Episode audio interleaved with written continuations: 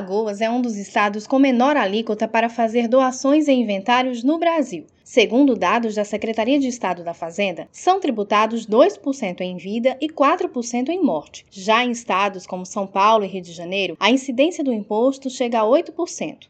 Em 2021, houve um incremento de mais de 150% na arrecadação do imposto ITCD, se comparado com o mesmo período em 2020.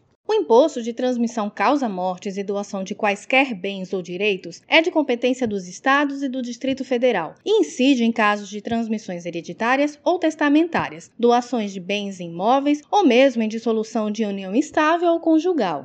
Além disso, houve um aumento de 69% nos documentos de arrecadação gerados. Alguns dos fatores que aumentaram o volume de processos no ITCD foram a quantidade de mortes devido à pandemia da Covid-19, o crescente número de processos da Braskem e situações em que o imóvel de herdeiros e o inventário não tinha sido realizado. Desde julho de 2019, para ver a partilha, tem que ser aberto processo para o cálculo do ITCD na Cefaz Alagoas.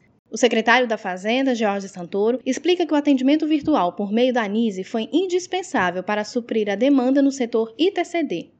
O estado de Alagoas é um dos estados hoje que tem a menor carga tributária do Brasil na transmissão causa-mortes ou na doação. Então, isso tem atraído diversas operações para o estado de Alagoas e, com isso, foi necessário, mesmo durante a pandemia, aperfeiçoar bastante, através da ANISE, o atendimento ao público, facilitando os contribuintes e agilizando os procedimentos. Com isso, o número de pessoas atendidas aumentou substancialmente e isso tem se refletido muito na arrecadação do Estado, que tem aumentado bastante. É um trabalho da equipe toda dos auditores da casa, mais a virtualização dos procedimentos implementados na Fazenda durante a pandemia.